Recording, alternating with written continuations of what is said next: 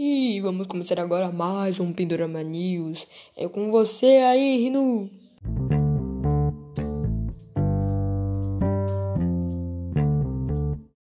Muito obrigado, Rini.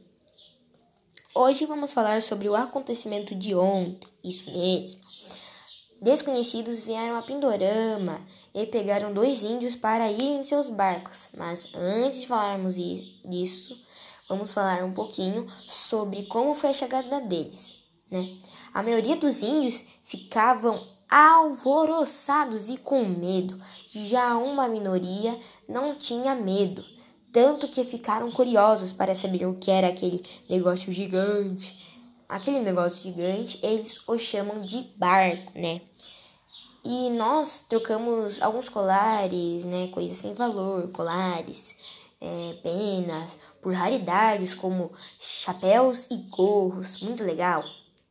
E daí eles levaram eu, sim, eu e o meu, meu amigo, o Rinucci, para seus barcos.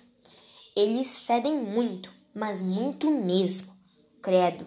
Blá também vivem cobrindo-se de coisas. Essas coisas eles chamam de roupa, mas credo que nojo. Depois de tudo isso, meu querido amigo Rinucci viu um colar que tinha ouro no pescoço de um deles. Meu amigo tentava os dizer do ouro em Pindorama, com gestos, apontando para o colar e para baixo, para o colar e para baixo. Acho que ele tentou isso umas 27 vezes e eles não entenderam.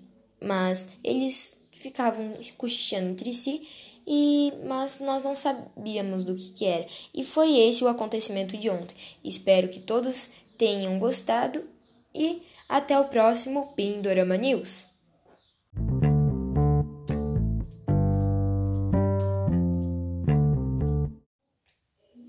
Muito obrigado, Rinu.